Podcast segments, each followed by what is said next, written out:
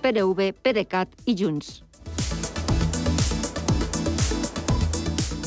Volvemos con más información dentro de una hora a las 6 de la tarde, las 5 en Canarias. Hasta entonces se quedan con cierre de mercados y Javier García Viviani.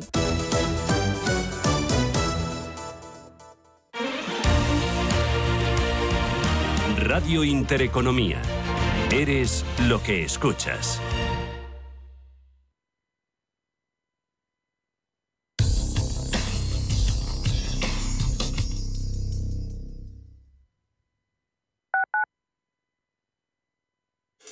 Hasta que conocí Renta Garantizada, más que tener una casa para alquilar tenía una preocupación cada mes. Pero ellos encontraron el mejor inquilino, se ocupan de todas las gestiones y me garantizan el cobro de la renta cada mes, pase lo que pase. Alquila tu casa con todas las garantías. Infórmate en el 910 1095 o en rentagarantizada.es.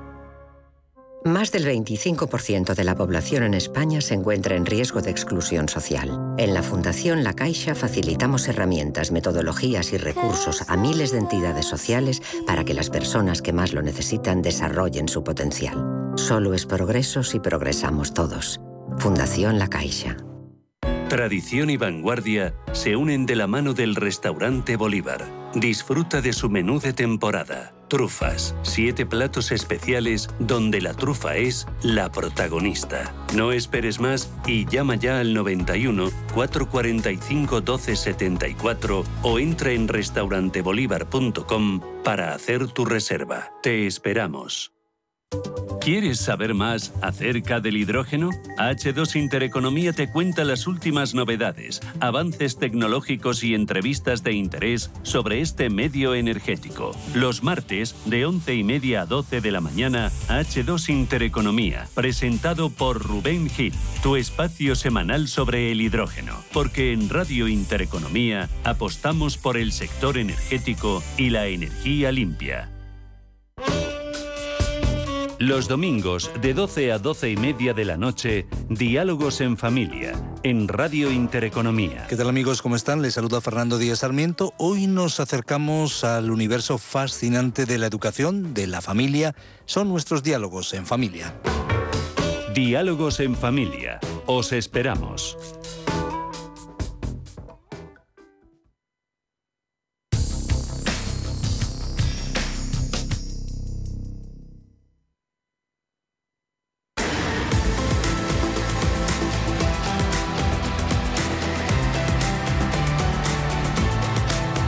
Cierre de mercados. La información financiera a la vanguardia.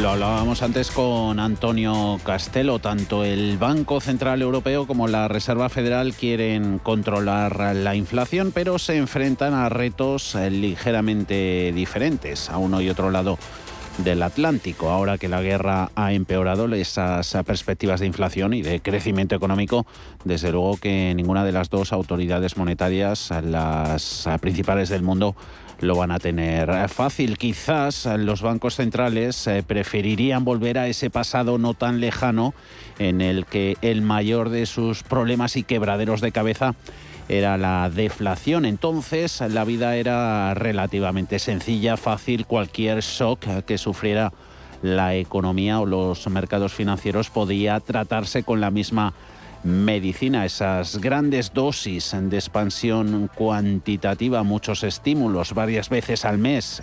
Eso acababa por curarlo todo. Ahora el fuerte aumento de los precios eh, resulta problemático para dos factores simultáneos y opuestos, la inflación y el crecimiento económico. Y una guerra que empeora ambos hace que a los bancos centrales les resulte mucho, mucho más difícil resolver esa ecuación. Ha terminado ya la reunión informal entre presidentes y jefes de Estado de la Unión Europea. Sabemos que los 27 van a aumentar la inversión en defensa, que habrá una compra conjunta de gas y que se va a reforzar la política de exteriores y de seguridad común. Ahí gana Borrell. De hecho, Pedro Sánchez, el presidente del Gobierno, ha reiterado su compromiso de aumentar el porcentaje del PIB destinado a defensa hasta el 2%. en la OTAN estarán casi casi dando palmas después de años solicitando mayor esfuerzo en ese sentido a Madrid. Los ataques rusos, desde luego que no han cesado. A primera hora de esta mañana, aviones rusos han bombardeado la ciudad de Dnipro, en el centro de Ucrania. Al menos dos personas han muerto, seis han resultado heridas. Por otro lado, Rusia está ahí afirmando haberse hecho con dos aeródromos militares estratégicos para Ucrania. Según las últimas imágenes de los satélites, ese convoy de 60 kilómetros de tanques que se aproximaba a Kiev se ha ido dispersando por las afueras de la capital ucraniana. Diario de la Guerra, Pedro.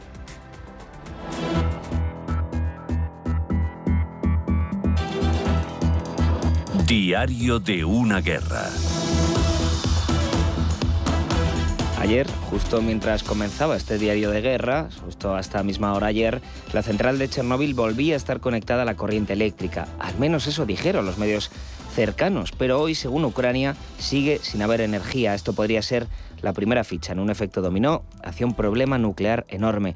La última noticia que tenemos hasta el momento es la denuncia de la inteligencia ucraniana que dicen que Putin planea un ataque terrorista sobre la central nuclear para después culpar a Ucrania. Tendremos que esperar a ver cómo se desarrolla esto. Todos los ojos están puestos en Chernóbil ahora mismo y en esa doble guerra, esa guerra informativa por este lado. Ahora mismo, Volodymyr Zelensky, hasta hace unos pocos minutos, estaba hablando en el Parlamento polaco, en Varsovia, pidiendo más ayuda internacional y también ha querido volver a avisar del peligro del expansionismo ruso. A la vez, el presidente de Estados Unidos, Joe Biden, estaba hablando también para anunciar nuevas sanciones contra Rusia.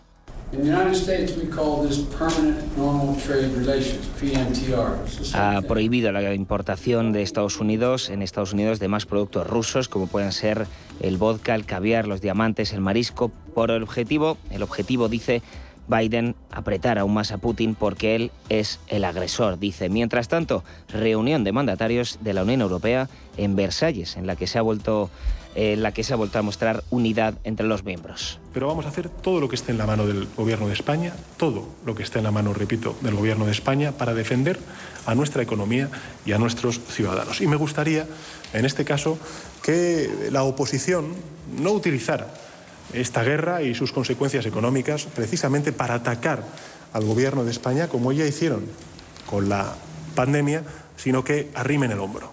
Yo agradezco que no me insulten, creo que eso siempre es una buena noticia, pero además de no insultarme, estaría bien que por una vez a lo largo de esta legislatura arrimaran el hombro en un momento tan crítico. Reunión que llaman informal, tras la cual Pedro Sánchez ha explicado dos cosas muy importantes.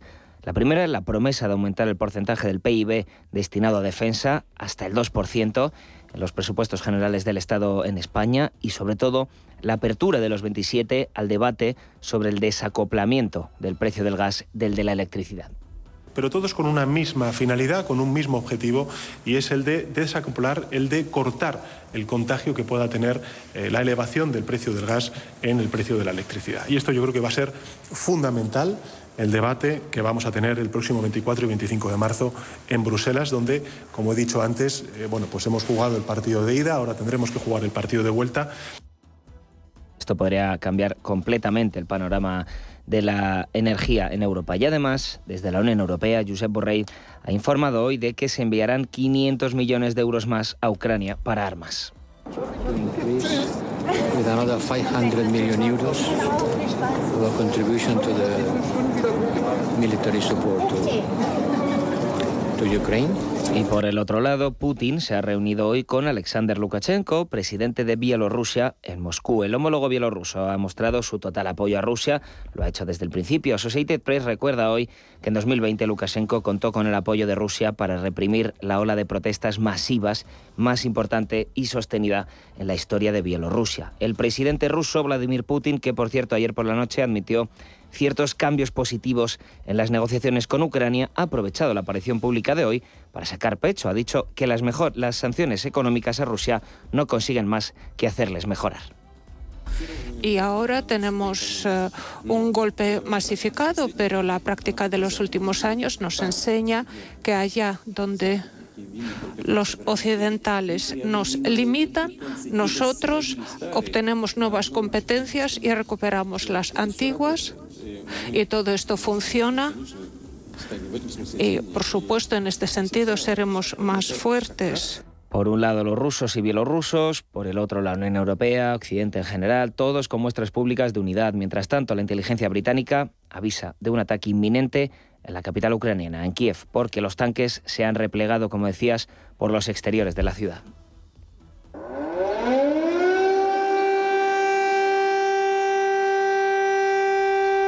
Y por si fuera poco, en el día 16 de la guerra se han producido los primeros ataques sobre el oeste de Ucrania. Es un cambio de estrategia brutal. Hasta ahora, la estrategia era atacar el este, las zonas prorrusas del Donbass, también la capital, Kiev, y la zona sureste, Mariupol, para controlar la entrada al mar de Azov, Odessa para controlar la entrada al Mar Negro. Pero esta mañana Rusia ha atacado la ciudad de Lutsk, a unos 400 kilómetros de Polonia, y a Ivano-Frankivsk, a 120 de Rumanía. Por lo tanto, se acercan los ataques ya a países miembros de la OTAN.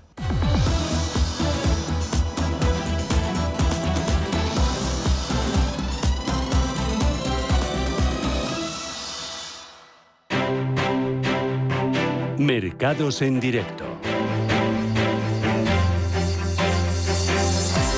Y el diario de la sesión de hoy en las bolsas, la agenda de este viernes eh, se presentaba desde luego que mucho menos intensa que la de la víspera, cuando a los partes de guerra habituales en las últimas dos semanas los mercados financieros sumaron ayer jueves ese dato de inflación en Estados Unidos, fue el más elevado en 40 años ponderaron esa determinación del Banco Central Europeo de retirar sus estímulos monetarios pese a la guerra y esa aparente falta de avances en las negociaciones al más alto nivel mantenidas entre Rusia y Ucrania desde el inicio del, conflicto armado. Ayer la conjunción de todos esos factores acabó por corregir parte del rally bursátil vivido en la sesión del miércoles. Acuérdense de esos 7 y 8% que vimos por momentos en los índices del viejo continente.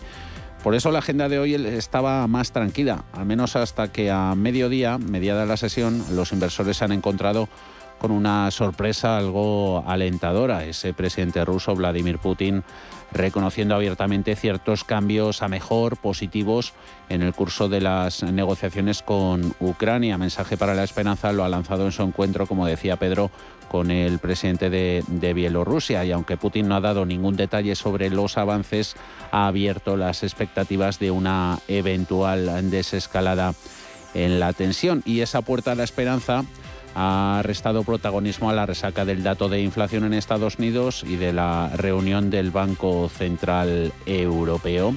Bolsa española había llegado a poner en peligro durante las primeras horas de negociación la barrera de los 8.000 puntos en IBEX con mínimos intradía que ha tocado el índice selectivo en 8.068 de nuevo un rango alto por encima hoy de los 300 puntos el máximo en 8.375 de momento ahora está en la mitad 8.173 de cerrar por estos niveles acumularía subidas el IBEX en la semana superiores al 5% después de varias semanas con saldo negativo. Hay ganancias del 1,5% en el DAX, 13.650 puntos, algo renqueante. Mercado americano, Nasdaq 100 pierde un 0,7%, 13.494, SP500 a la baja un ligero 0,04%, 4.258 puntos. Algo ha erosionado la confianza ese dato de sentimiento del consumidor, de la confianza de, la Universidad de Michigan, sobre todo la subpartida de expectativas de inflación. Las de un año, lo que piensan los americanos, se ha ido a máximos desde 1981. Dow Jones eh, cerraría la semana en negativo, pero hoy está con subidas del 0,53%, 33.300 48 puntos. Eh, visión de mercado, hablábamos a las 4 de la tarde con Antonio Castelo de eBroker. Eh, mucha incertidumbre, es probable que nos estemos acercando a un periodo de, de recesión en un contexto de precios de las materias primas eh, al alza. Todo esto además en un entorno en el que ya veníamos sufriendo una elevada eh, inflación y, bueno, pues no sé si sí o no. Eh, yo creo más bien sí que estamos a las puertas de la tan temida esta inflación. ¿no?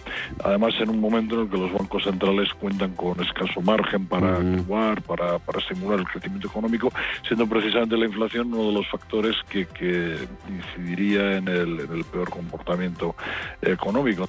Valores más ligados al turismo, respirando con la esperanza de una eventual desescalada. Tenemos dentro de IBEX liderando las subidas a Hoteles Meliá, más de un 5%. Subiendo IAG la tenemos un poquito más por abajo, un 1,6 en el euro con 59. También las firmas, las empresas vinculadas a las renovables hoy vuelven a tener un día bueno, gana Acciona un 4,5%, Solaria un 3,43, 20,78, Siemens Gamesa casi casi en los 19 con subidas del 3%. Bancos eh, reforzados ayer por la determinación del Banco Central Europeo, pese a la guerra en su lucha contra la inflación, retirar esos estímulos de cara a futuras subidas de tipos de interés. Un freno en la dimensión del conflicto ayudaría a reducir el impacto económico, eso nos comentaba Castelo, y podría evitar retrasos significativos en el calendario previsto de endurecimiento monetario en la zona del euro. Entidades financieras que cotizan con subidas en Bank Inter, 3,23, gana Caixa un 2,9, 2 euros con 96, Sabadell 70 céntimos, 2,6% de subidas. Los dos grandes algo más débiles, no llegan al 1%. Las ganancias en Santander 2,88, BBVA 0,8%, 3 céntimos por encima de los 5 euros. En el lado negativo, tan solo cotizando en rojo, cuatro valores. Repsol pierde un 1%, 11 euros con 69. Tenemos al barril de referencia en Estados Unidos, West Texas, subiendo un 2,8%, 109,07 centavos, acompañando a Repsol, Naturgy, Red Eléctrica y Telefónica. No se va mucho de los 4 euros, 3 euros con 99 a la baja un 0,11%. Y a pesar del conflicto entre Rusia y Ucrania y la alta, altísima volatilidad, VIX de nuevo por encima de los 30 puntos en los últimos días, esa volatilidad que está experimentando el mercado, unido a la subida de los precios y a la falta de suministros, toda esa mezcla no ha sido suficiente para que el consenso de mercado rebaje las estimaciones de beneficio por acción de las empresas. Sin embargo, los analistas, Ana, ya están poniendo en duda esta euforia en las perspectivas. Desde Singular Bank, por ejemplo, apuntaban a que el consenso de analistas sigue elevando las previsiones de beneficio por acción para el stock 600 a pesar de la que está cayendo. La subida ha sido incluso del 2% desde que la tensión entre Rusia y Ucrania fue a más el pasado 16 de febrero, pero si lo miramos desde que empezó el año, la subida ha sido superior al 5%. José Lizán, de Cuadriga Fans. Y todavía no se está produciendo la rebaja de estimaciones que yo creo que se va a producir fuerte a, a, partir de los resultados de abril del primer trimestre en toda la parte industrial y toda la parte de compañías pues de bienes de equipo, bienes, eh, todo lo que es el ciclo de capital pesado, ¿no? Pues todo lo que es eh, autos y todo lo que es electrodomésticos y todo lo que es compañías fabricantes que por el encarecimiento de costes de materias primas, de coste de la luz y, energía, pues van a sufrir una erosión en márgenes y bajarán estimaciones a partir de los resultados del primer trimestre. Algo que contrasta con lo que ocurrió en la crisis producida por la pandemia del COVID en 2020, cuando los beneficios por acción se fueron revisando a la baja desde el primer momento en paralelo a la caída de la bolsa. Nicolás López de Singular Bank. Bueno, una, explicación sería que entonces se vio inmediatamente el impacto que iba a tener eh, la situación de la pandemia sobre la economía y en consecuencia sobre los eh, resultados de las compañías. Eh, lógicamente, pues la consecuencia de, de, cerrar la economía, pues claramente iba a provocar una recesión y una caída de los beneficios. en esta ocasión, sin embargo, aunque por un lado hay como eh, bastante miedo, bastante temor al impacto que pueda tener sobre la economía, la realidad es que eh, de momento no está claro cuál va a ser el efecto. Es decir, de momento solo tenemos una subida eh, fuerte de los precios de la energía que puede impactar en, en el crecimiento vía inflación, pero no hay una relación tan clara y tan directa.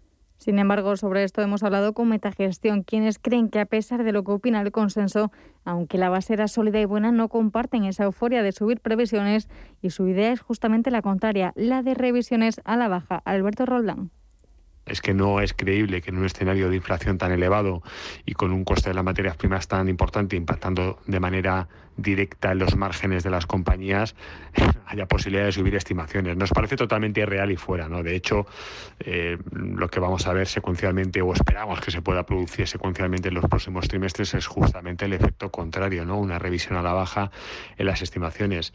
Eso puede llevar, mm, digamos, un efecto colateral en, en los precios porque si el mercado percibe que hay un contexto un poco más duro y más pesimista en cuanto al crecimiento de la economía y de los beneficios, pues posiblemente veamos que haya un ajuste adicional en el precio, ¿no? Y eso llevará a que las valoraciones se asienten. Nos decía que si por el contrario los precios no reaccionan, entonces sí que hay una oportunidad clara de mercado porque si efectivamente los analistas estuvieran subiendo las estimaciones de beneficio con un precio que no, que no reacciona o que incluso baja, eso es un abaratamiento por tanto, no le vemos lógica. No creemos que en este contexto de mercado de pie para pensar que en los próximos meses podamos ver un efecto de abaratamiento en, las valoraciones. Insistimos, creemos que es una, una cuestión más bien contraria paralizan. Todavía no se están produciendo las estimaciones a la baja. Cree que los analistas van a esperar a ver qué dice el management de las compañías en el primer trimestre y ahí es cuando vendrá, en su opinión, la fuerte rebaja de estimaciones en la parte industrial y en la parte de márgenes de las compañías. Evidentemente, con un precio de la luz, energía, eh, pues van a y, todos los insumos de abastecimiento, pues van a tener una erosión en márgenes y bajadas de estimaciones para el conjunto del año, junto con una ralentización del crecimiento que lógicamente lo de Rusia va a producir. Hay compañías expuestas allí. Yo lo único que he visto de rebajas de estimaciones ha sido en compañías que tienen exposición directa, ¿no? que le han metido un, haircut de la exposición a Rusia, lo han valorado a cero y esas son las rebajas de estimaciones que he visto hasta ahora. Pero creo que hace falta todavía una revisión de earnings sobre el crecimiento mundial y sobre los márgenes de las empresas que se producirá después del 1Q cuando publiquen las compañías en abril. Nos decía Nicolás López, Nicolás López que de momento los analistas no ven todavía un efecto directo y claro, pero en el mercado general esto no quita que sí que vean que algunas compañías sí están sufriendo un efecto claro, las más relacionadas con Rusia caso de Inditex, pues es evidente que Inditex va a sufrir un ajuste en sus previsiones de resultados para este año, pero no, no ese es el caso general. En consecuencia, pues de momento las previsiones para el conjunto de, eh, del SP500 para este año se mantienen en un crecimiento esperado en torno al 10% y en el caso del Stock 600 en torno al 12%. Veremos si en las próximas semanas esto cambia, porque la mayoría de analistas espera que con el arranque del nuevo trimestre los analistas empiecen a sacar esa calculadora de nuevo y ahora sí comenzar a recortar previsiones. En Radio Intereconomía, el espacio de bolsa al momento. Cierre de mercados, ahorro, inversión y mucho más. Las que deben estar para hacer previsiones eh, seguro que son las empresas rusas. A Bolsa de Moscú lleva dos semanas sin negociación, uno de los cierres más largos de la historia para un mercado del tamaño del de Rusia. No se sabe cuándo volverá a abrir, ya que las autoridades rusas vienen extendiendo el cierre casi a diario para evitar otro colapso como el del pasado 25 de febrero. Paul. La negociación de acciones en la Bolsa de Moscú ha estado cerrada desde entonces. La bolsa se detenía después de que el índice de referencia MOEX se desplomara un 33% coincidiendo con la, o un día después, mejor dicho, de la invasión rusa de Ucrania, la quinta caída más grande para cualquier mercado de valores. El colapso parece inevitable si la Bolsa de Moscú reabriera hoy y Rusia tiene pocas opciones eh, para esquivar el declive. No se sabe cuándo reanudará las operaciones. Hasta ahora el Banco Central ha extendido los cierres día a día sin establecer un objetivo firme para la reapertura. Aislada del resto del mundo financiero por las sanciones, Rusia prefiere de momento prolongar el cierre. El Banco Central está considerando formas de reiniciar la negociación, pero algunos expertos dicen que es prudente mantenerla suspendida hasta que haya algún tipo de resolución al conflicto o al menos suficiente estímulo disponible para impulsar los precios de las acciones. Mientras tanto, el Banco Central de Rusia ha introducido controles de capitales y ha prohibido a los extranjeros vender valores localmente, cerrando de facto las salidas para los inversores. Se espera otra caída en vertical cuando vuelva a la actividad la bolsa de Moscú. Los analistas estiman que aún podría caer entre el 20 y el 50%. Las caídas de más del 90% observadas en las acciones rusas negociadas en Londres, así como los desplomes de ETFs centrados en Rusia, insinúan el alcance de nuevas pérdidas. Lucas Maruri es gestor y analista de renta variable en GESConsul. El ir alargando esta decisión de reapertura puede ser una, una decisión táctica positiva si todo el, digamos, la incertidumbre del conflicto pues se quita de, encima de la mesa, ¿no? Pero bueno, atendiendo, por ejemplo, a algunos valores que cotizan en la bolsa londinense y que tienen exposición total a Rusia, Ucrania, pues no se descarta que cuando reabra pues se vean caídas de un 50% eh, adicionales a lo que ya cayó, ¿no? Venía cayendo un 35% la bolsa de Moscú Mientras tanto, el rublo se ha derrumbado un 30% desde la invasión el 24 de febrero. Cuando se reanudó el mercado local, de la moneda por primera vez esta semana, el 9 de marzo, se desplomó un 13% frente al dólar. No está claro qué medidas aplicarán los reguladores rusos para frenar la sangría. El 1 de marzo el gobierno dijo que inyectaría hasta 10.000 millones del Fondo de Riqueza Soberana para comprar acciones locales muy castigadas. Pero la situación de Rusia difiere del colapso global de 2008. El país está aislado del sistema financiero internacional, los lazos comerciales se están rompiendo y las empresas internacionales están huyendo del país. Y esos 10.000 millones apenas representan una gota en el océano en comparación con la valoración de 650.000 millones de las empresas en el índice MOEX antes de que comenzara la debacle bursátil. Las tenencias extranjeras de acciones rusas alcanzaban los 86.000 millones de dólares a finales del año pasado, según los datos de la Bolsa de Moscú. Los expertos barajan varias medidas para detener las caídas.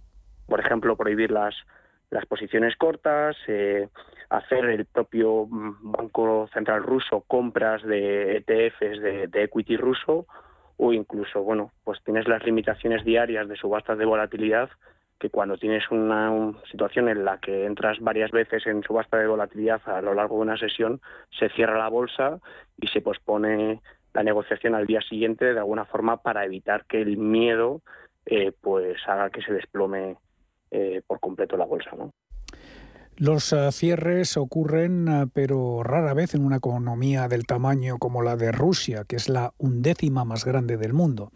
Los ejemplos históricos desde la Primera Guerra Mundial hasta los ataques terroristas del 11S de 2001 y la llamada Primavera Árabe muestran que la inactividad de los mercados solo retrasa el declive. Uno de los cierres más prolongados relacionados con la guerra se produjo al estallar la Primera Guerra Mundial en Europa. Entonces la Bolsa de Nueva York cerró el 31 de julio de 1914 el cierre duró hasta el 12 de diciembre. Fue el más largo de la historia de Wall Street. El Dow Jones caía más del 20% cuando se reanudaba la negociación. Y otro caso más cercano fue el de la Bolsa de Atenas, que cerró durante cinco semanas en 2015, cuando se especuló con la salida de Grecia del euro. Cuando reabrió, el índice principal de Atenas se desplomaba un 16% y las acciones bancarias hasta un 30%. Y por último, en Egipto, la bolsa del Cairo caía un 8,9% cuando se reabrieron las operaciones en marzo de 2011, después de un cierre de dos meses tras las protestas que terminaron con el reinado de 30 años del presidente Hosni Mubarak. En Radio Intereconomía. Los mejores expertos. La más completa información financiera. Los datos de la jornada. El espacio de bolsa al momento. Cierre de mercados. El paraíso financiero. Cierre de mercados. Ahorro, inversión y mucho más. Hoy en día, encontrar la herramienta que pueda resistir el paso del tiempo es fundamental en la renta fija. Es por eso que MFS Investment Management adopta un enfoque Active 360. Visite mfs.com barra Active 360. En Santander Private Banking sabemos que ser un número uno conlleva la responsabilidad de conseguir unos resultados únicos. Por eso, como hace Rafa Nadal en cada punto, trabajamos con un modelo de asesoramiento especializado buscando la excelencia para nuestros clientes. Lo que nos ha llevado un año más a ser reconocidos como la mejor banca privada de España por la prestigiosa revista Euromoney. Santander Private Banking y Rafa Nadal. El compromiso de ser un número uno. ¿Tu hipoteca está contaminada por el IRPH? Recuperar tu dinero puede parecer complejo. Nosotros en Durán y Durán Abogados sabemos que es posible. Los resultados, un 99,9% de éxito, nos avalan. Contacta con Durán y Durán Abogados.com. El IRPH para nosotros es cosa del pasado. Tenlo presente. Durán y Durán Abogados.com. Mantén sana tu hipoteca. ¿Estás harto de bajas rentabilidades? ¿No quieres seguir pagando altas comisiones a tu banco o gestora?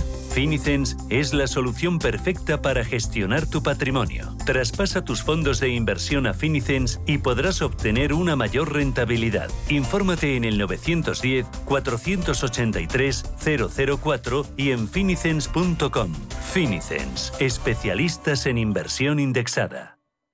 Amos de Casa, el magazine para hombres y mujeres en el que encontrarás todas las ideas y sugerencias para la supervivencia doméstica, además de ocio, cultura, compañía y buen humor. Amos de Casa, los domingos a las 10 de la mañana en Radio Intereconomía. Te esperamos.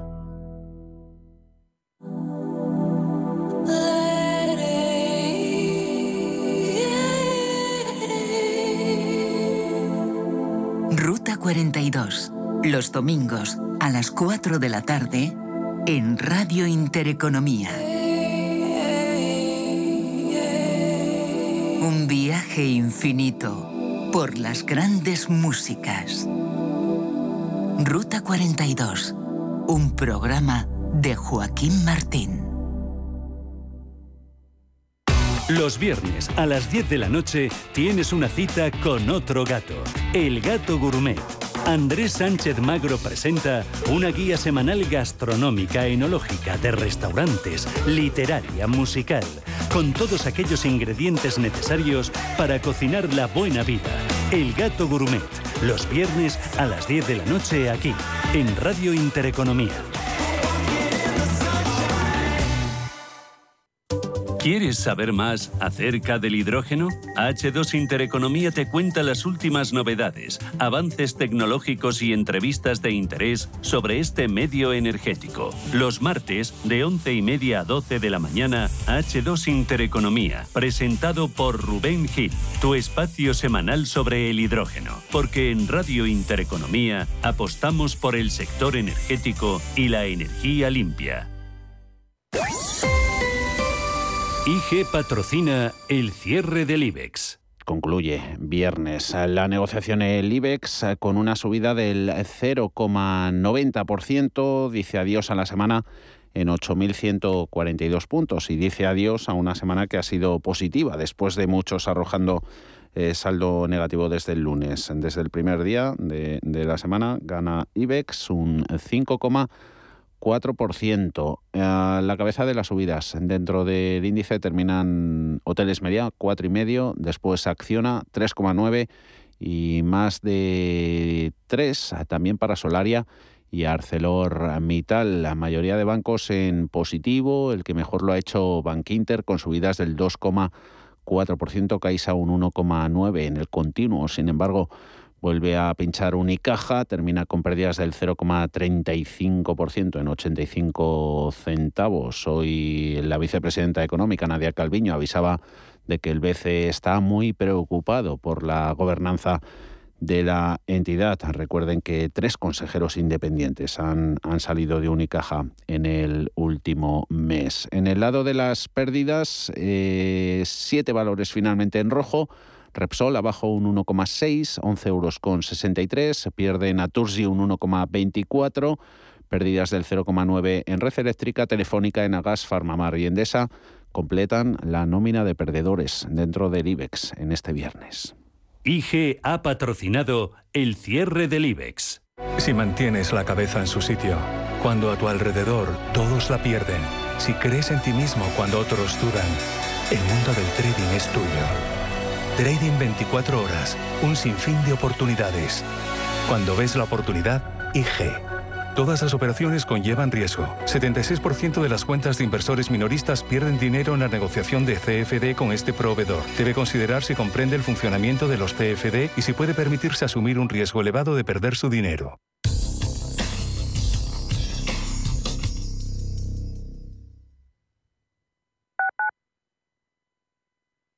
En Automatic nos encantan que las acciones sean seguras, sin riesgos. Mira hacia adelante. Invierte en el cuidado de tu cambio automático y rentabiliza con la experiencia del especialista en cambios automáticos. Apuesta por Automatic y obtén buenos resultados. No te la juegues. Automatic.es. Automatic. Reparación y mantenimiento del cambio automático. ¿Sabes por qué Madrid quiere a sus ganaderos?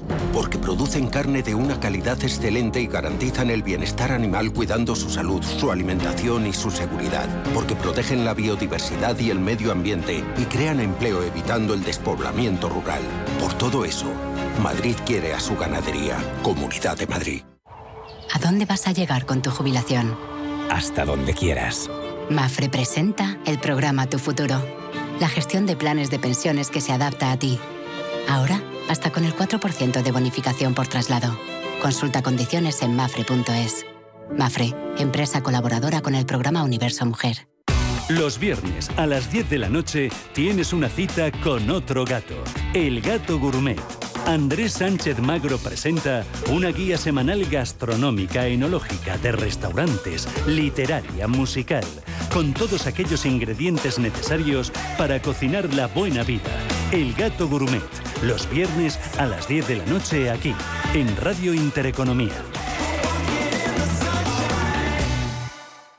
Sostenibilidad, tecnología, sector inmobiliario, materias primas y formas de inversión alternativas serán cita en La Hora del Inversor, un programa en el que nuestros oyentes aprenderán dónde invertir su tiempo y su dinero escuchando a los mejores expertos. De lunes a jueves, de 7 a 8 de la tarde en Radio Intereconomía, La Hora del Inversor, con Alma Navarro.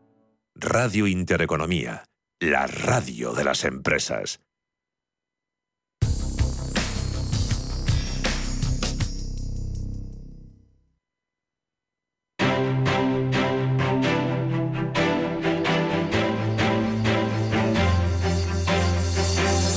Cierre de mercados, los mejores expertos, la más completa información financiera, los datos de la jornada. Y vamos, ya poniendo el cierre a la semana, como siempre nos gusta, escuchando estrategias y comentarios. Los de Gerardo Ortega desde Trader Secrets y CMC Markets. Eh, ¿Cómo despides estos días, esta semana positiva por fin? Para, para IBEX 35, más de un 5% para el Gerardo. Muy buenas tardes.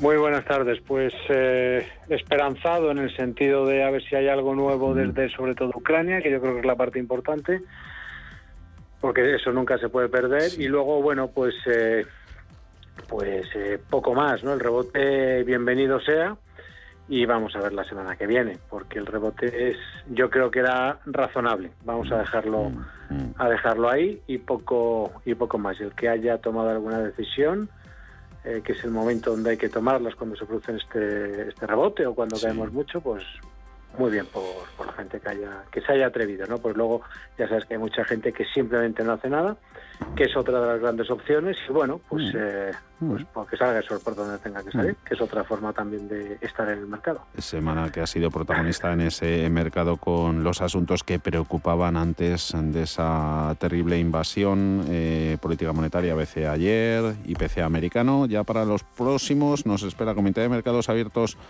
de la Reserva Federal y, y cuádruple hora bruja que tenemos el próximo viernes. A ver, a ver la volatilidad. Lo que vamos a ir ahora viendo son, como siempre, los, los cierres de valores IBEX. Empezamos, Gerardo, con, con Acciona, a ver qué nos cuentas sobre ella, cómo han estado las renovables. Más 3,9, 161,3. Pues rebote importante el que acumula y lo que decíamos la semana pasada, como había dilatado hasta 128,40, dentro de su proceso de subida libre, esa es la referencia de control para cualquier posición de medio largo plazo. Por lo demás, decir que dio señal de vuelta, pues el miércoles como otros tantos títulos. ¿Y cómo nos movemos? En Acerinox, a 9,43.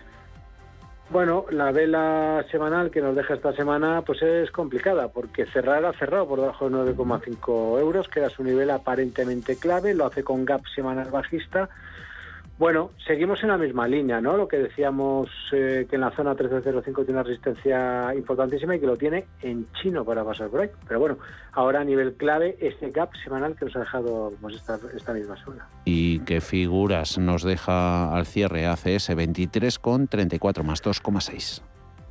Muy, gran, muy buena semana, muy buena, muy buena vela semanal. La, la vela es de vuelta, incuestionablemente. Eh, confirma el soporte que sabíamos que tenía en la zona 20,19. Es verdad que eh, dilató hasta 19,85. Esto es una constante. Lo que hemos tenido esta semana han sido dilataciones. Cierres por encima, cotizo por debajo, pero cierro arriba del todo. Por eso digo que no ha sido tan sencillo. ¿Qué es lo que sucede? ¿Qué es lo, lo que sucede desde la zona de soporte? La vela semanal es de vuelta pero bueno, movimiento de rebote en un tramo único que lo deja todo como estaba.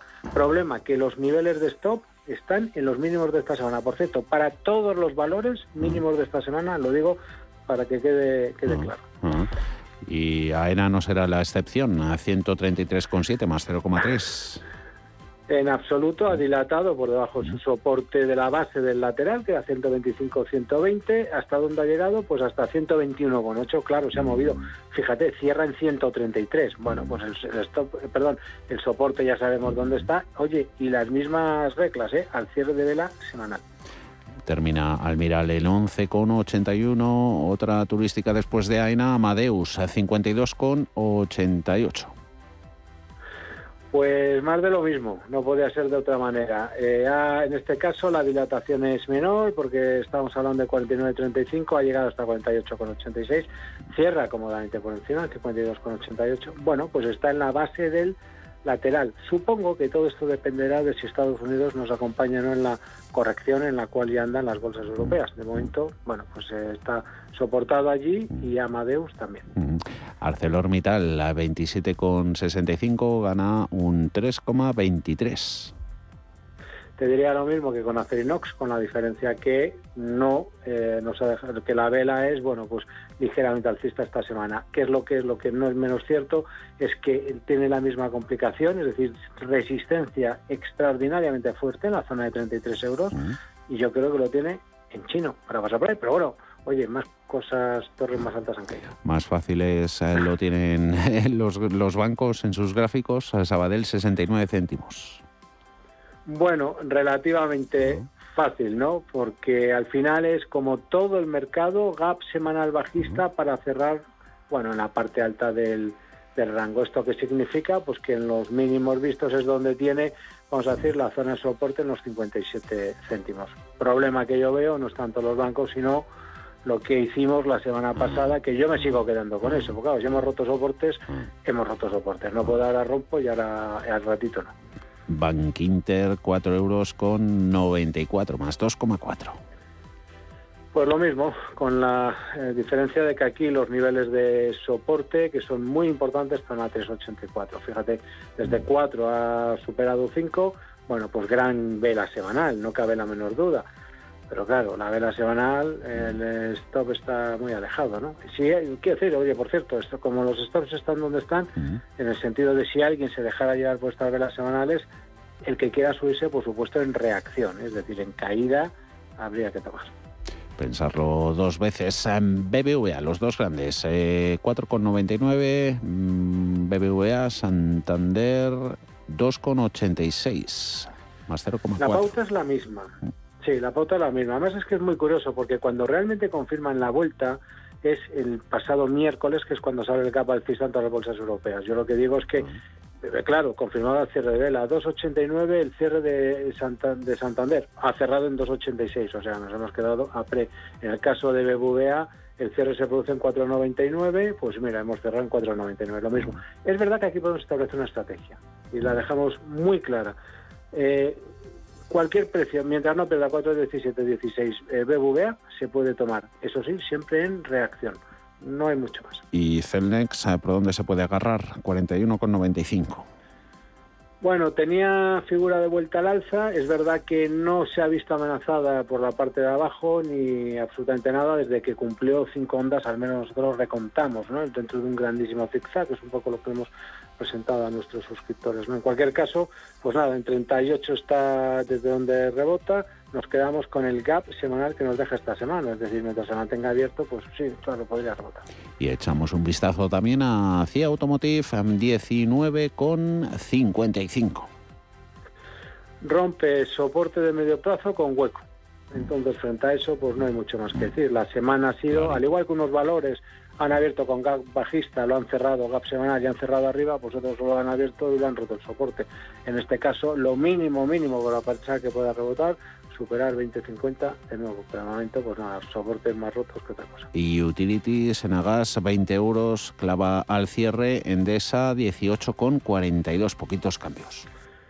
Pues fíjate, Nagas, sí, sí, extraordinariamente alcista. En el caso de Endesa, pues es otra, es otra cosa. Rebota desde su zona de soporte, de, de la zona que tiene 16,86, lo ha hecho un poquito por arriba, en la zona de 17. Ahí tiene tiene soporte, pero pero poco más. Es verdad que en, los, en, los plazos medios no molesta, es un título que no que no molesta, que está ahí, y bueno, pues a veces está un poquito más arriba, otro más abajo, y dentro, pero siempre en la parte alta, no olvidemos que los saltos de todos los tiempos están en 22 con poquito, y hemos cerrado en 18 con 42, más lo quisieran muchos valores del IBEX 35. A tiro, a tiro de piedra, sí, ferrovial, 24 con 4, ¿cómo la ves? Bueno, pues rebotes de soporte para mí clave, no, clavísimo, yo no sé cómo decirlo. 22, eh, pasa la directriz alcista, eh, soporte horizontal, tiene todo, nos deja mechas, nos deja de todo. Bueno, que no pierda esa zona, es decir, si pierde esa zona, mal asunto. ¿Y Grifols, para bien o para mal? 16,26 más 0,4. Bueno, Grifols había tenido un rebote muy interesante y está intentando formar una nueva onda al alza. Es decir, al cierre de la semana es verdad que había dado señal de vuelta, que es lo que sucede, que la semana siguiente, es decir, la pasada, rebotó con mucha fuerza para de nuevo, vamos a decir, retraerse. Ahora, ¿dónde veríamos más rebote? Bueno, si es que si consigue formar un segundo impulso. Eso pasaría por, uno, respetar zona 1540, dos, ver cómo supera 17,70. No ha reconquistado Iberdrola 10 euros, así lo ha hecho en intradía, no al cierre, 9,82. Ida y vuelta. Lo que hace es prácticamente la vela semanal, la de la semana pasada, pues la recupera, es verdad que se ha quedado ligeramente por debajo. Bueno, demuestra esa fortaleza que vuelven a mostrar los eh, las utilities, poco más. Soporte en tendencia importante en la zona de los 8,40. Y hay algo de fortaleza oculta en Inditex, eh, 21,76 más 0,8. Bueno, la han vapuleado, pero bueno, es verdad que se ha acercado ese soporte de medio plazo en 17,80. A partir de aquí, plantear a los inversores 17,80 es el soporte de medio largo plazo. No olvidemos que es desde donde a donde caímos tras llegar en, en junio de 2017 a la zona de 33 ese soporte para darlo por roto al cierre de vela mensual. Esto ya no es como el doble techo que nos has hecho arriba, se mm. podía operar, de hecho sacamos una estrategia, lo que tú Bien, eso es una cosa y otra cosa es en los plazos largos, 17,80 al cierre de vela mensual. Por cierto, si alguien se quiere subir, oye, tiene un soporte, un stop clarísimo, pero eso sí, al cierre de vela mensual. Saltamos a Robi, tras dar cierre de Colonial, 7,90, de IAG, euro con 59 y Laboratorios, ese análisis, 69,10. Bueno, pues eh, tras la vela semanal que nos dejó la semana pasada, que nos decía que venía cierta corrección, tenemos una vela, bueno, una pauta de vuelta al alza, ¿no? Pero es verdad que sigue mandando la de la semana pasada. Yo más bien me lo tomo como que seguimos como mínimo dentro de una fase consolidativa, dentro de un gran proceso alcista, así que de momento lo que vemos es techo en los altos vistos en 74,50. Y hoy liderando las subidas, Hoteles Media 6,34, un 4,55 en porcentaje. Bueno, rebote importante. La vela semanal es, eh, bueno, pues como todas las de líderes, eh, Javier, no nos vamos a engañar. ¿Eso qué significa? Bueno, pues que en los mínimos de la misma y además cercanos, que lo tiene al lado 5.24, pues 5.20, con número redondo, tiene el soporte, soportazo, que diría mi buen amigo eh, Roberto, ¿no? Roberto Moro. Así que, bueno, ahí está el soporte. Eso sobre Hoteles Melia, Merlin Properties 9,64, Naturgy concluye la negociación en los 24,72, Red Eléctrica 17,82, eh, Farmamar me la dejaba 59,02 menos 0,14, que nos da tiempo. Nada, ha llegado su directriz bajista. ¿Qué mercado con directriz bajista? Pues aquella que viene desde los altos de octubre de 2020 en la zona 147. Escala semilogarítmica, trazamos directriz, quinta tangencia. Eso que significa que en los altos vistos en 62,80 es donde tiene su gran caballo de Troya o de batalla o que llamarlo como sea. Y Repsol, que poquito nos decían aprovecha la petrolera española las subidas en, en, el precio del petróleo en comparación con otras europeas y estadounidenses, 11,63 menos 1,6%. Te he visto ahí en el YouTube de CMC Markets a ver ese precio del crudo, hacia dónde se nos va.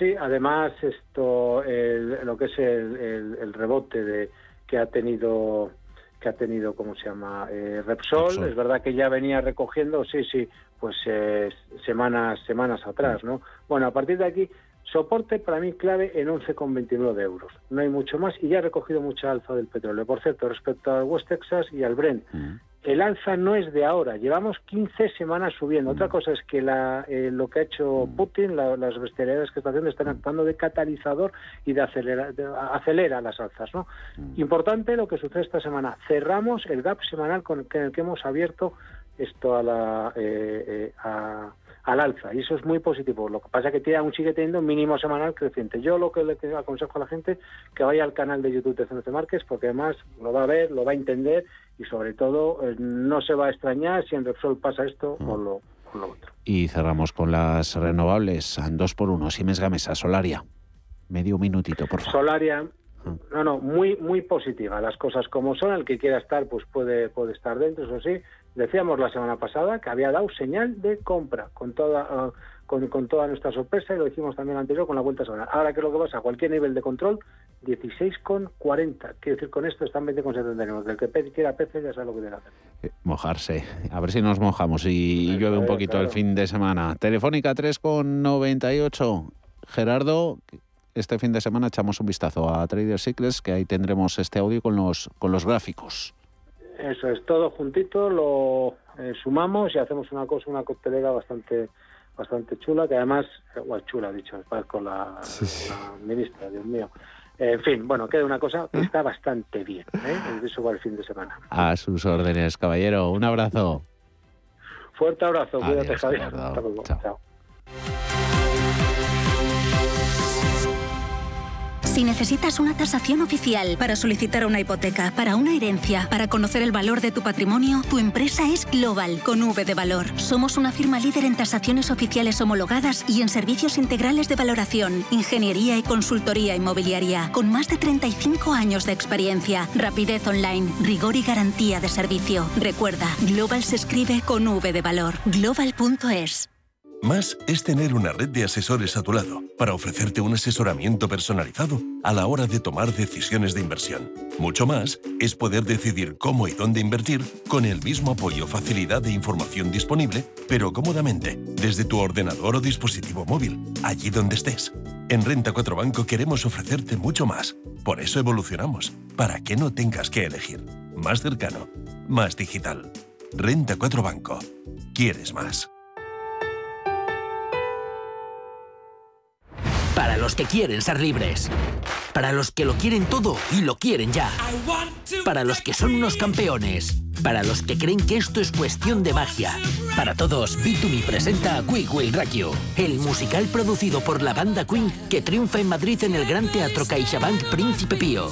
Entradas a la venta en laestacion.com. Si mantienes la cabeza en su sitio, cuando a tu alrededor todos la pierden, si crees en ti mismo cuando otros dudan, el mundo del trading es tuyo. Trading 24 horas, un sinfín de oportunidades. Cuando ves la oportunidad, IG.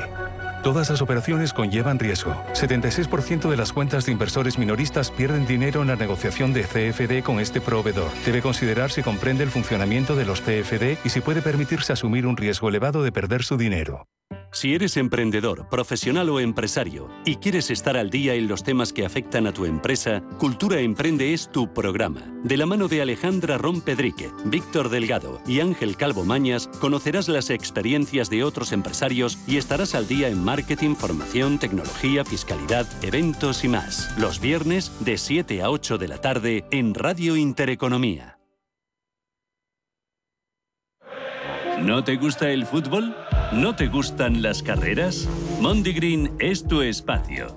Daremos cabida al humor, las entrevistas, la belleza, las efemérides y a todo aquello que rompa la monotonía radiofónica del fin de semana. Escucha Green los domingos de 2 a 3 de la tarde en Radio Intereconomía.